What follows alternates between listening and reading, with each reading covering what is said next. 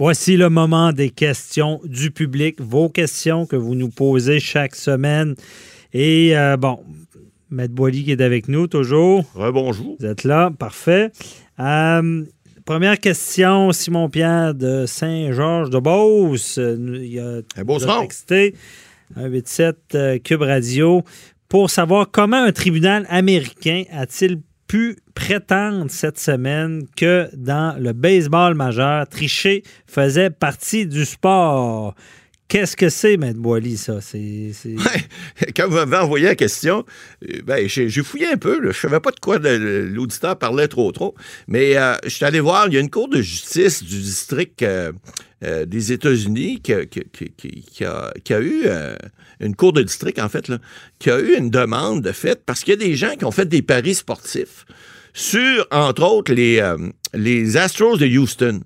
Et les Astros de Houston, euh, avait une méthode, c'est pas expliqué là, dans décision, il y avait une méthode euh, électronique et avec par le biais de, certaines personnes, des nerds d'informatique, pour déchiffrer les signaux euh, des joueurs adverses et essayer, on appelle ça voler le signal. Vous savez, au baseball, j'ai au baseball longtemps. Au baseball, les équipes et, je vais revenir au juge tantôt, les équipes, ce qu'ils font souvent, là, ils essaient de, on appelle ça voler le signal. Pourquoi? Pour essayer de deviner le jeu que la partie adverse, euh, que l'équipe adverse va essayer de faire et essayer de contrecarrer. Donc, donner un signal à ses joueurs. Voler le signal, c'est pas euh, comme pirater le corps. Non, non, non, non, non. C'est comme l'instructeur au troisième but et au premier but. Vous savez, des fois, ils se touchent la calotte, le menton, le nez. Comme au football, quand ils parlent, ils se mettent le pad ouais, au football, ils se parlent. Mais au baseball, ils se font des signaux. Vous remarquerez, et les arbitres s'en font aussi. Il y a des codes pour les arbitres, mais il y a des codes pour les instructeurs et les joueurs. Alors, les joueurs savent que s'ils touchent à casquette, puis qu'ils touchent à son coude après, ça, ça, coude, ça veut dire annuler. Ils recommencent et ils peuvent commander le coup retenu, le frapper court. Ils peuvent commander un but, un but volé. Peuvent commander de laisser passer la balle euh, au frappeur. Il y a un paquet de signaux qui sont là que les spectateurs ne voient, mais ils savent pas ce que ça veut dire. ce que ça veut dire. Mais parenthèse, à quoi ça sert? Ça, ben, ça sert aux, stratégies des équipes. Alors, les équipes, mettons que l'équipe qui est au bâton donne un signal, euh, par exemple, de, de, de, laisser passer la balle parce que le joueur qui est au premier but va tenter de voler le 2.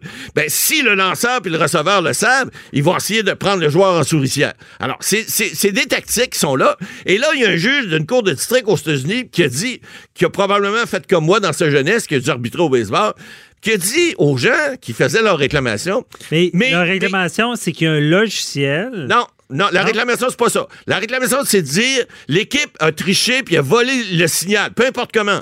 Et là, il y avait un logiciel pour analyser, pour aller, vous savez, les, les coups de casquette, etc. Des fois, euh, si tu as un coup, deux coups, si tu mets un logiciel qui peut te j'imagine, te dire, ben là, écoute, on a analysé trois, quatre fois, là, puis on sait que l'annulation, c'est pas la casquette, c'est le coup de coude ou le nez une fois ou deux fois.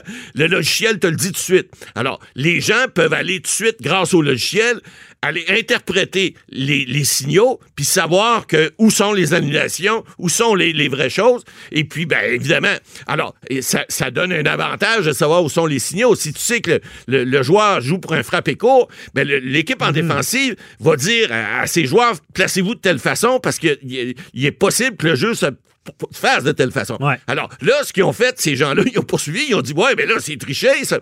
Alors le juge de la Cour du district a dit, non, non, voler le signal de l'équipe adverse au baseball, c'est pas. Autrement dit, tricher au baseball, c'est permis. Pour ça, pas pour tout. Pas mettre de la gomme sur, la balle, des choses comme ça.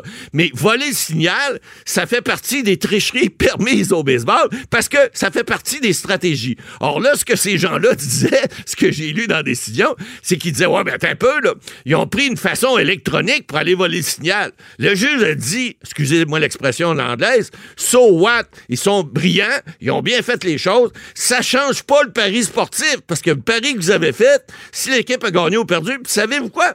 Les Astros d'Houston ont démontré dans leur, dans leur défense, parce qu'ils ont fait une défense, ils ont démontré qu'ils gagnaient moins souvent sur parce que c'est juste dans leur dans leur euh, place où ils jouent, euh, ils reçoivent les, équipes à Houston qui faisaient ça et ils ont démontré que leur moyenne était plus forte lorsqu'ils jouaient à l'étranger.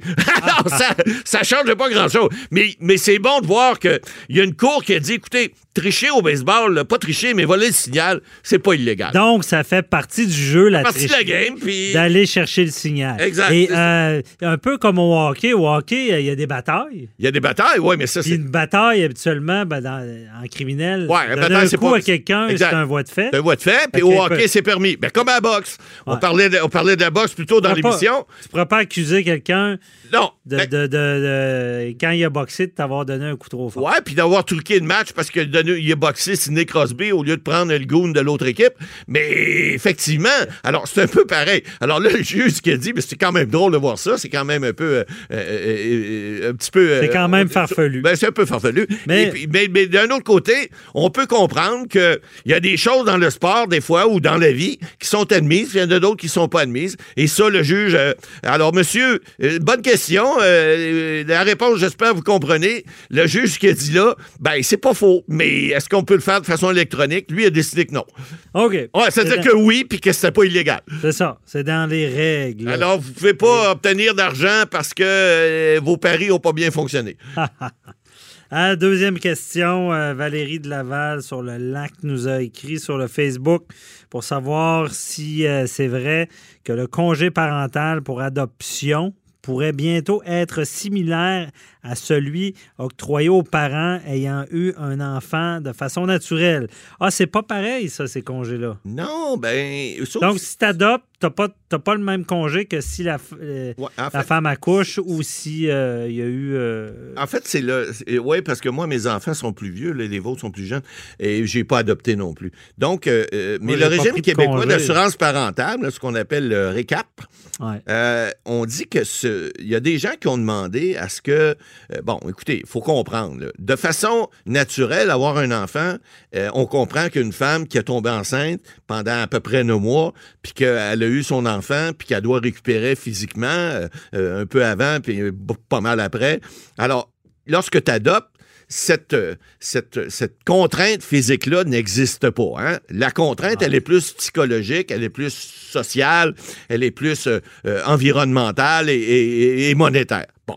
Là, il y a des gens qui se sont regroupés et ils ont demandé, ils ont dit, écoutez, euh, euh, il devrait avoir une nouvelle catégorie de congés payés destinés aux couples qui adoptent des enfants. Et là, ce que le ministre Boulet a dit cette semaine, ce que j'ai vérifié, il a dit, ben écoutez, on va regarder ça, puis là, ben, on pourrait donner des prestations d'accueil et de soutien, parce qu'il y en a déjà qui sont prévues par la loi, mais c'est pas équivalente aux gens qui sont euh, euh, qui, ont des enfants de façon naturelle. Alors là, le texte de loi là, qui, euh, qui semblerait sur le point d'être adopté, c'est pas fait encore, mais il dit qu'ils ont, ont- ont réservé aux parents adoptants, euh, dans le cadre de cette réforme-là, des nouvelles semaines qui pourraient aller jusqu'à 52 semaines, euh, comme dans le cas des parents qui, sont, qui ont des enfants. Ben, c'est logique. Je comprends qu'il y a peut-être une Ouais. contrainte plus Qui- qui est physique plus physique, femme ouais, qui accouche. Mais quand même, le, le principe de tout ça, c'est d'être avec son enfant, de s'en occuper. Exactement. dans les premières années, euh, années, euh, premiers mois de sa vie et être disponible. Donc, c'est logique, là. Oui, c'est logique, sauf que évidemment, il y a des gens qui, qui disent, ben là, oui, c'est logique, mais les gens qui adoptent n'ont pas les mêmes contraintes que les gens qui les ont de façon naturelle. Oh. On peut le comprendre.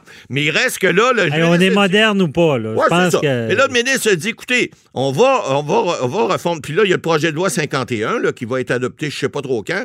Mais on, dit que euh, la mère qui porte l'enfant, qui a la tu sais, qui a la, la période de grossesse et d'accouchement, elle doit composer avec des effets euh, euh, physiologiques que les parents adoptants n'ont pas à gérer, mais d'un autre côté, les parents ont- qui adoptent ont d'autres contraintes. Alors, c'est là que le ministre dit, ben, on va regarder tout ça, puis en quelque part, il n'est pas impossible qu'on amalgame tout ça ensemble, Les- faisant en sorte que les contraintes de l'un valent celles de l'autre, puis qu'on donne la même chose aux deux. Les Alors, contraintes des parents qui adoptent, là, Ouais.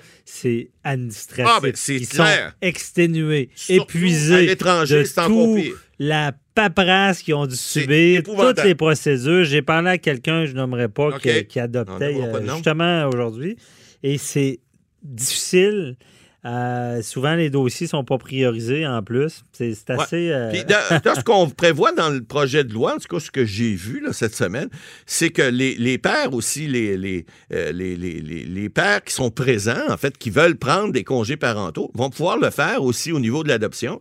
Parce qu'on parlait des mères avant, mais là, au niveau de l'adoption. Avant, même, il n'y avait pas de congé parental. Non, non, mais là, il y en a. C'est prévu pour le père également, qui va pouvoir. Il y a un nombre de semaines qui va être limité au couple, mais le père ou la mère pourront se les partager. Alors ça aussi, je trouve ça normal parce que, vous savez, au niveau euh, euh, historique, bon, au Québec, au Canada, en Amérique, ce sont les mères qui, depuis nombre d'années, qui sont occupées des enfants, mais je vous dirais que depuis 30 ans, ça a changé beaucoup. Il y a beaucoup de pères qui s'occupent, j'en suis, vous en êtes, euh, qui, qui s'occupent de leurs enfants, ou peut-être pas autant, mais presque les mères. Et puis, ben, je pense que ça doit d'être souligné, puis ça doit d'être protégé. Alors, effectivement, il y aura des modifications à la loi. Maintenant, ça dépend des fois des carrières. Hein. Ah, c'est sûr. Euh, parce que des, même la mère, des fois, une carrière plus prenante que le père. Donc, moi, j'ai vu ça, des pères qui décidaient de prendre le congé pour s'occuper de Il faut être, euh, faut être dans, dans, les années 20, pas les années 1920, mais les années 20-20. Dans le 20-20. Alors, avant, on disait, ah, oh, ça, c'est comme les années 20. Mais là,